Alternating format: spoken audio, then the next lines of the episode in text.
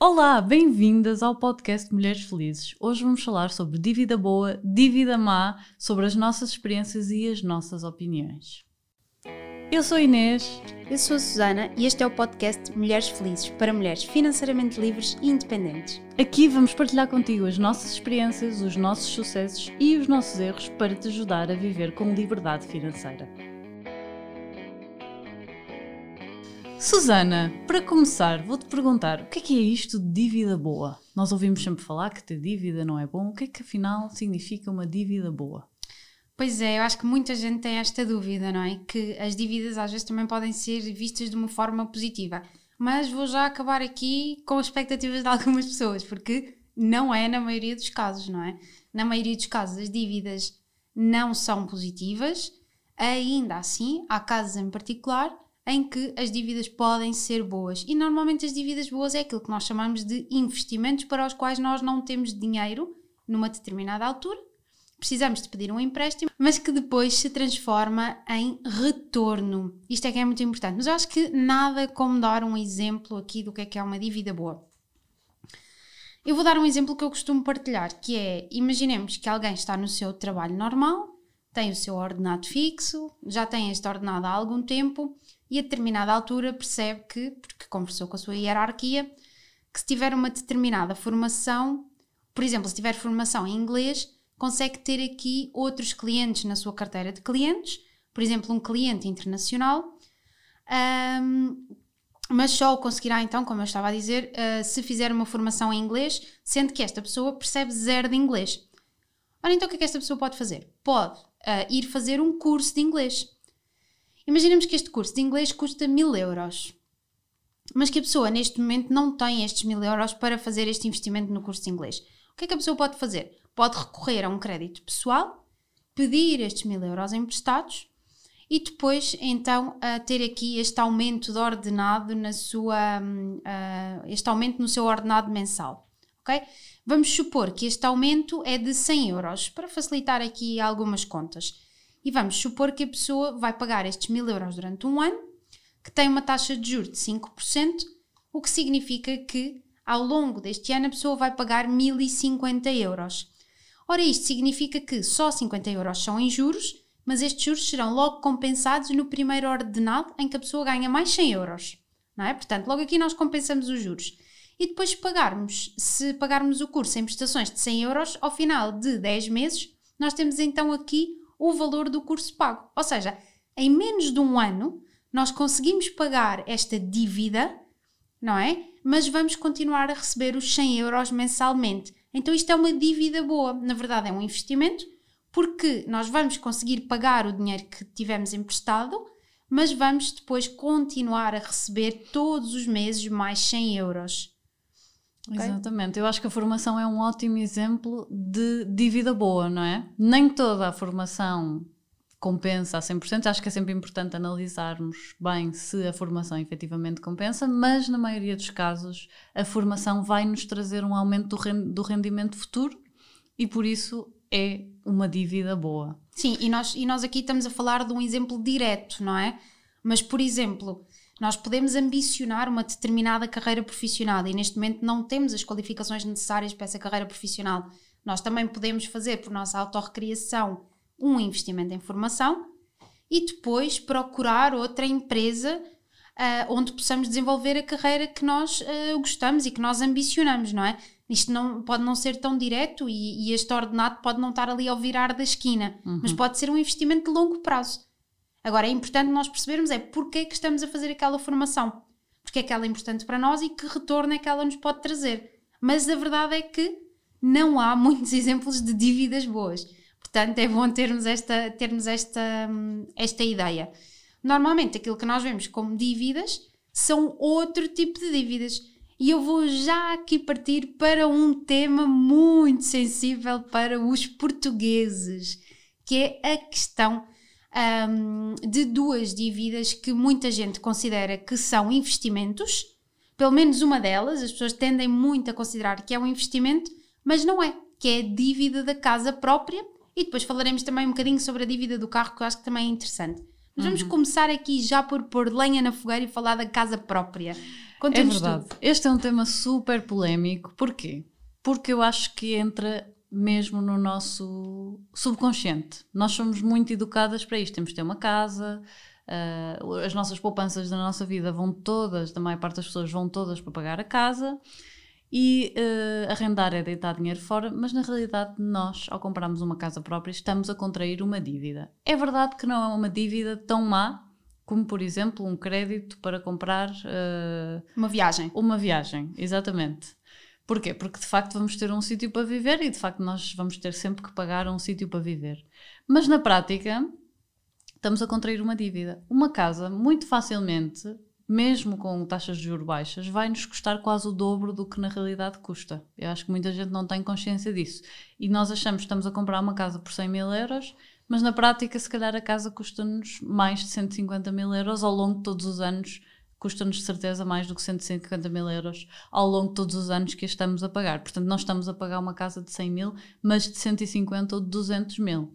Se calhar se na altura nos dissessem isso, que a casa nos custa 150 mil ou 200 mil, nós pensávamos um bocadinho duas vezes, não é? E o mesmo também se aplica ao carro, mas já falamos sobre o carro. Portanto, não é uma dívida super má, ok? é uma dívida intermédia. É uma dívida intermédia, a dívida da casa. Poder, há pessoas que efetivamente têm oportunidades de comprar casas com preço muito abaixo do mercado e aí pode efetivamente ser uma dívida boa. Com isto não significa que não possamos comprar casa, ok? Podemos, mas eu acho que considerar arrendar como outra opção pode fazer todo o sentido. Porque o que é que acontece quando o nosso único objetivo uh, a nível de finanças e de poupança durante a nossa vida é a nossa casa? É que acabamos por direcionar todas as nossas poupanças para o pagamento de uma casa e acabamos por não investir noutras coisas que nos poderiam trazer mais retorno, noutro tipo de investimentos. Sim, é verdade. As pessoas têm muita tendência para dizer: Ah, eu estou a alugar, estou a deitar dinheiro fora. Mas ao comprar, há logo aqui uma grande fatia das nossas poupanças que são dadas para a entrada da casa, não é? Que geralmente é 20% do valor da casa. Portanto, nós estamos a falar aqui de uma quantia muito grande em dinheiro que nós poderíamos utilizar para fazer um outro tipo de investimento e que mais à frente nos podia dar um outro retorno que a casa muitas vezes não nos vai dar, porque nós tendemos também, que é outro erro, a comprar a casa para a vida. Exatamente, eu acho que esse é um erro muito importante. Porquê? Porque nós acabamos por comprar uma casa maior do que aquilo que precisamos no momento eu acho que uma boa opção, e aqui posso partilhar um bocadinho a minha experiência, que eu acho que foi positiva, mas isto é muito, muito pessoal, depende muito da história de vida de cada um. O que eu fiz foi aluguei casa, sempre muito frugal, sempre casas muito pequeninas, estúdios. Eu também mudei bastante de sítios onde vivi. Eu, vivi, eu sou do Porto, vim viver para Lisboa, depois fui viver, já vivi em Espanha, na Alemanha, portanto acabei por sempre alugar sempre casas muito pequeninas. Eu alugava quartos, muitas vezes alugava quartos com, numa casa maior. Um, e consegui desta forma poupar bastante durante esses anos da minha vida, uh, em que podia viver sozinha e que estava confortável ainda a ter uma vida assim mais simples. Agora que já tenho 34 anos. Ui, pés para a cova já. e tenho dois filhos, já me fez sentido para mim comprar casa. E sei que vou ficar num sítio durante algum tempo, já me fez sentido comprar casa. Mas eu sei que durante 10 anos da minha vida poupei muito dinheiro por esta opção de arrendar. Embora efetivamente muita gente ache, inclusive pessoas próximas de mim, que eu tive a deitar dinheiro fora. E, e, eu não acho, porquê? Porque eu consegui alugar sítios muito baratos e consegui poupar o restante do dinheiro. E, portanto, só agora há pouco tempo é que eu comprei a minha casa para a vida.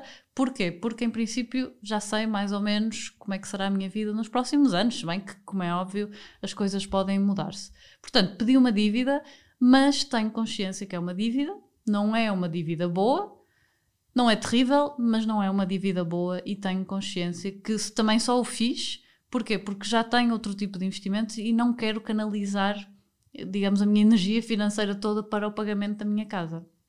Sim, e a verdade é que foste alugando casas eh, e, e, essa, e essa também, eu também partilho dessa experiência, porque eu também aluguei sempre desde que saí de casa e só comprei também. Acho que esta questão de sermos mães, às vezes. É verdade. nos leva aqui a tomar umas decisões mais fixas, não é? Mas eu também só comprei uh, a minha primeira casa, estava grávida de oito meses e, e, até posso contar porque uh, foi engraçado. nós comprámos uma casa e naquela pressa de comprar a casa, porque a casa onde nós vivíamos era muito pequenina, um, e eu mudei, no, lembro perfeitamente, mudei no dia 13 de maio, o meu filho nasceu no dia 13 de junho, portanto eu estava já de barrigão, e foi uma péssima escolha. Eu odiei o sítio, um, eu não gostava do prédio, eu não gostava de nada naquela casa, e ao fim de nove meses nós tínhamos a casa à venda. Portanto, se desse lado compraram uma casa que acham que é para a vida, percebam que não é só por terem a dívida da casa que esta casa tem que ficar convosco para sempre, não é? Existe depois alternativas. E a verdade é que o português tem muito aquela tendência, não é? Casa e compra o T2 ou o T3 Exato. que é para ter o escritório. e se calhar se nós começássemos por optar, eu também morei em casas muito, muito pequeninas, uh, e a verdade é que se nós começássemos por alugar numa primeira fase, nós conseguimos poupar muito dinheiro, mesmo até porque as pessoas têm muita tendência, e tu, e tu és do Porto, vives em Lisboa, não é? Eu vivo em Lisboa e nós sabemos que estas são duas cidades muito caras. E eu acho que esta é uma é uma das maiores razões pelas quais, não sei se é razão, se é desculpa, pelas quais as pessoas decidem comprar casa. É porque pagar uma renda numa destas cidades é hum, realmente uma despesa muito grande. E se a casa for comprada, esta despesa mensal ela reduz drasticamente. Isto é verdade. É verdade. Mas eu acho que é muito importante, e isso em todas as dívidas, não pensarmos só na, na prestação mensal, não é? Porque há muitos outros custos além da prestação mensal. Há muitos outros custos na, casa, também no carro, muitas vezes também há este, este erro na dívida do carro, não é? Ah, eu só vou pagar cento e tal euros por mês, cabe perfeitamente no meu orçamento, durante seis anos, se calhar o carro já não existe daqui a quatro, mas as pessoas continuam a pagar a dívida. E, e, é muito fácil cair nesta ratoeira. Porquê? Porque nós, quando vamos comprar o carro, quase que nos empurram para ter este crédito. E na altura, o carro que nós achamos que ia custar 15 mil euros, na realidade custa 20 mil ou mais, não é? E eu acho que se nos dissessem na altura, olha, vais pagar 20 mil euros ou 20 e tal mil euros pelo carro e não 15 mil, como está aqui anunciado muita gente pensaria hum, duas vezes. O mesmo se aplica para qualquer tipo de dívida e, e, e, é muito importante termos esta consciência. Portanto, antes de assumirem uma dívida, calculem e vejam exatamente o montante total que vocês vão pagar por essa dívida, incluindo não só os juros, mas todos aqueles custos extra. Sabes que eu acho que o carro, assim como o telemóvel, são dois bons exemplos de quando nós estamos a viver acima daquilo que são as nossas possibilidades. Uhum. Não é? Há muita gente que me diz: Ah, uh, mas eu quero, uh, eu preciso de um carro, não é? Então eu tenho que ir comprar um carro, porque se for um carro em segunda mão já não me serve. E então começamos logo mal por aqui, não é? Porque muitas vezes um carro em segunda mão é aquilo que cabe no teu orçamento. Eu costumo dizer que, tirando a dívida da casa, não é? Um, todas as outras dívidas, se elas não cabem no teu orçamento, se tu não consegues poupar para, te, para primeiro pagares antes de teres esse bem, então tu estás a viver acima das tuas possibilidades. E o carro é um exemplo, o telemóvel é um exemplo. Quantas pessoas nós conhecemos que se endividam para comprar telemóveis de 900 euros, quando muitas vezes têm um ordenado de 700 ou de 800? Não é? Então, claramente aqui nós estamos a viver acima das nossas possibilidades. Bem, e o carro é um grande exemplo deste, desta dívida. E como tu estavas a dizer, facilmente nós compramos um carro de, uh, 20 mil, de 15 mil euros, pagamos 20 mil euros por eles, porque aquele carro em segunda mão de 5 mil euros não servia. E olha, quero também falar contigo sobre outra dívida que eu acho que um, também é muito comum nos portugueses, que é a dívida do cartão de crédito. E esta então é assustadora. É verdade, a dívida do cartão de crédito, fujam dessa dívida. Ela, as taxas de juros são muito, muito altas é uma chatice, porquê? Porque é super, mais uma vez, é muito fácil contra ele, porque o cartão de crédito está tá connosco, se calhar até recebemos uma máquina de café para o ter, não é? É verdade. Portanto, há muito incentivo para nós termos um cartão de crédito. Eu não tenho cartão de crédito para não cair em tentações, é, uma, é algo muito importante porque eu acho que nós temos de ter consciência que nós somos humanos e na altura da tentação, se tivermos uma facilidade, podemos mais facilmente cair nela. O que é que eu quero dizer com isto? se eu estou uh, perante a possibilidade de comprar uma coisa que eu adoro e tenho um cartão de crédito, muito mais facilmente vou comprá-la. Se eu não tenho, então, e não tenho dinheiro, principalmente, então muito mais facilmente vou poupar esse dinheiro e não o gastar. Por isso, o cartão de crédito tem taxas de juros muito altas. Uh, há outras opções hoje em dia, não precisam ter cartão de crédito, não é? Podes ter um cartão de débito online, existem cartões para comprar online, mas que são de débito. O que é que isto significa? Que só vai entrar o pagamento e vai sair o dinheiro diretamente da tua conta, só entra o pagamento se tiveres aquele dinheiro na conta, na tua conta normal, e o pagamento vai, vai sair diretamente, ao contrário do cartão de crédito, que geralmente demora um mês até sair e, portanto, já te esqueceste o que é que compraste, enfim, é muito mais complexo. Portanto, existe isso, existe o PayPal, não é? Susana, tu usas bastante. É verdade, eu uso muito o PayPal, exatamente. Tens o MBWay, hoje em dia também muitos sites já aceitam o MBWay, portanto, acho que não há necessidade nenhuma de utilizar o cartão de crédito. Mas a verdade é que muita gente se desculpa com a questão do, do cartão de crédito porque diz assim ah, mas o cartão de crédito também tem benefícios. Hum. Ok, tem as milhas, se a determinada altura eu acumular um determinado valor, eles dão-me algum valor de volta. O que é que tu achas desta questão de aproveitar os benefícios do cartão de crédito? Uh, eu prefiro não aproveitar e não cair na tentação. Acho que é mais seguro. Mesmo eu sendo muito consciente financeiramente. Portanto, quem não é, Uh, acho, porque os benefícios não são assim tão significativos, ok? Eu, eu, pelo que eu percebo, há sempre uns tetos máximos, um máximo de valor de milhas, um máximo de valor de, é uma percentagem o dinheiro que recebes de volta, mas há uns máximos, portanto, para mim não são suficientemente convincentes para aproveitar. No entanto, quem tiver super consciente financeira. e maturidade financeira, exatamente, acho que deve aproveitar, porque sim, consegue-se algum dinheiro de volta com estes cartões de crédito. Mas é preciso estar muito, é preciso estar muito consciente, não é? Exatamente, muito consciente e depois também há aquela questão, eu sempre tive esta questão que eu não gosto muito de ter coisas, porque depois quero não ter. é és minimalista, és minimalista. Já, é, já sou minimalista antes de haver minimalismo. eu nunca quis ter um carro porque eu achava que depois, tinha, depois tratar dessas coisas é uma chatice. É Aliás, eu vivi 5 anos sem carro vendi o meu carro e, e, só há pouco tempo é que compramos outro. E para mim foi uma sensação de liberdade. Eu acho que há muita gente que não, não sente isto, porque sente que precisa do carro, mas não ter coisas é muito bom também, porque tu não tens gastos inesperados. É verdade. Não tens aqueles pagamentos mensais de impostos ou multas que de repente aparecem. multas. Sim. Portanto, para ou mim... que alguém, ou acordas um dia de manhã, chegas ao estacionamento e alguém riscou, fez Exatamente. um risco a todo o comprimento do Exatamente. teu carro, é uma chatice. Já me aconteceu isso há muito tempo. Portanto, é, não ter coisas é também uma sensação de liberdade. E os cartões de crédito, também não ter para mim é importante porque eu sinto, ok, quando eu quiser há sempre dificuldades nos cancelamentos, é sempre possível. Portanto, vocês têm cartões de crédito e querem cancelar, é possível, mas é sempre um processo de mandar um mail, de escrever não sei o quê. Portanto, nunca é uma coisa super, super simples. Dificultam, dificultam. Dificultam sempre, como qualquer crédito na prática, na Sim, é realidade. É. Portanto, se vocês têm créditos pessoais Uh, estejam conscientes, se os quiserem pagar antes do tempo, que devem fazê-lo, mas estejam conscientes que às vezes é um processo um bocado chato. Porquê? Porque as instituições não vos querem perder como clientes, não é?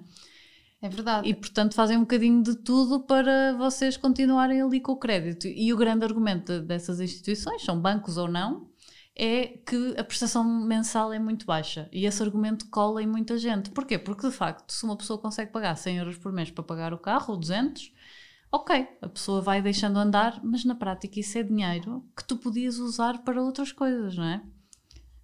É verdade, e, e, e, ainda bem que falaste sobre isso, porque estava-me aqui a lembrar de outra questão também super importante, que é a consolidação de créditos, que é uma ratoeira que, em que muita gente cai e que é um perigo. Uhum. Porquê?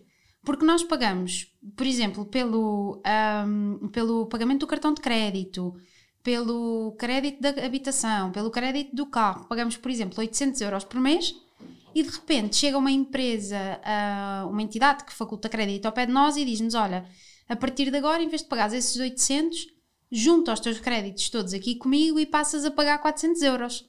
Não é? Porque basicamente a consolidação de créditos é isto. E o que é que acontece? Se nós não precisarmos desta consolidação, ou seja, se nós até conseguimos fazer face aos 800 euros mensalmente, mas a única coisa que queremos é baixar a prestação, o que acontece é que nós vamos achar que temos 400 euros extra para gastar numa outra coisa qualquer. E não e, temos. E não temos. E a nossa primeira ideia nunca é juntar estes 400 euros para abater o crédito. É sempre juntar estes 400 euros para contrair uma nova dívida, ou para ir de viagem, ou para fazer qualquer outra coisa que não seja poupar. E, portanto, é verdade que a consolidação de créditos pode salvar famílias quando realmente já não conseguem pagar os créditos, Mas a sugestão é sempre primeiro renegociem crédito a crédito com cada uma das entidades onde vocês têm o vosso crédito, ok? Porque isto é que é realmente uh, importante. E queria também fazer-te uma pergunta que é, acho que muita gente que tem dívidas faz esta pergunta, como é que, uh, que dívidas é que nós devemos pagar em primeiro lugar? Uhum. Não é? Eu acho que isto é importante. Alguém que esteja neste momento numa situação de endividamento e queira e, e, e, decida, ok, vou só ficar com a dívida da casa, o que é que pode fazer com as outras dívidas? Como é que se desenvencilha delas e qual, e de qual é que se deve desenvencilhar primeiro? Exatamente, isso é muito importante. O, o importante é uh, primeiro escrever as dívidas todas e ter um plano para pagar as dívidas, ok? Ter um plano para aumentar a poupança mensal para conseguirmos pagar as dívidas, se possível, antes do tempo. Um, e devemos começar pelas dívidas que têm a taxa de juro mais alta porque essas dívidas são as que nos vão custar mais. Dito isto, há duas técnicas aqui, um, que é pagar primeiro a que tem a taxa de juro mais alta, mas também podemos optar por outra técnica que às vezes pode ser um bocadinho mais motivadora, que é pagar as dívidas mais pequenas primeiro, para quem tem muitas dívidas. Verdade, verdade. Pode não ser matematicamente mais vantajoso, mas às vezes psicologicamente é, mais, é importante e ficarmos no fim só com uma dívida grande e, e, e pagá-la. Portanto, as duas hipóteses são boas. O que é importante é que vocês saibam que podem pagar a dívida antecipadamente e começando pela taxa de juro mais alta, pela mais baixa, qualquer uma dessas dívidas vocês podem pagar antes do tempo. Uma coisa que eu gostava de perguntar também era uh, a dívida de uh, pessoal ou não com uma taxa de juro a 0%. Dívida boa ou dívida má? A 0%. Eu desconfio sempre, eu desconfio sempre do juro uh, de 0%, não é? Eu pessoalmente não digo não. Não é? Eu gosto, uh, e até mesmo quando nós falamos do crédito de habitação, é muito interessante porque há muita gente que diz: Ok, temos taxas tão baixas que se calhar mais vale tu investires o dinheiro que tens disponível para pagar o teu crédito de habitação antecipadamente noutra coisa. Uhum. E eu acho que aqui tem muito a ver com o mindset de cada um, não é? E com a forma como cada um lida com as dívidas. Para mim, uma prestação mesmo com um juro de 0%, eu prefiro pagar logo. Porquê? Porque eu sinto que tenho mais disponibilidade no meu mês, ou seja, eu poupei para determinada coisa, eu paguei essa determinada coisa e assunto arrumado. Exato. Porque senão era um bocadinho aquilo que tu dizias há pouco. Eu estou a pagar a dívida do meu crédito automóvel, bom, aqui tem juros, mas eu estou a pagar a dívida do meu crédito automóvel durante 6 anos e daqui a 4 anos eu se calhar já não tenho. Ou se calhar, espero que não, não é? Mas de repente tenho um acidente uh, e já não tenho carro e continuo a pagar a dívida.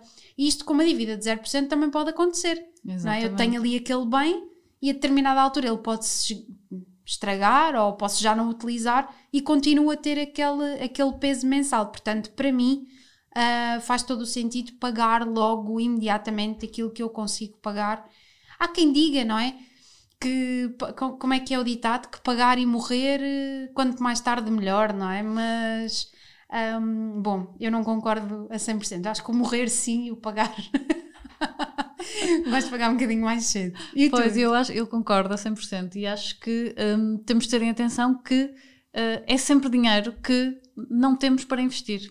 É verdade. Ou seja, aquela dívida, mesmo que seja a 0%, primeiro duvidem sempre, porque raramente é 0%. Uh, normalmente há sempre uns custos e umas coisas extra, ou há uns descontos se pagarem a pronto. Portanto, Exatamente na prática seria mais barato se pagassem a pronto, é sempre dinheiro que deixamos de poder poupar. É dinheiro que vamos dar para essa dívida e que deixamos de poder poupar. Portanto, para mim, sim, 0% de juros não interessa, é na mesma uma dívida má, exceto, claro, se for para formação ou qualquer outra coisa que vá aumentar os vossos rendimentos futuros. Que seja um investimento, portanto. Exatamente. e assim acho que finalizamos este nosso segundo podcast. E lembra-te sempre que. Sim, o dinheiro traz felicidade.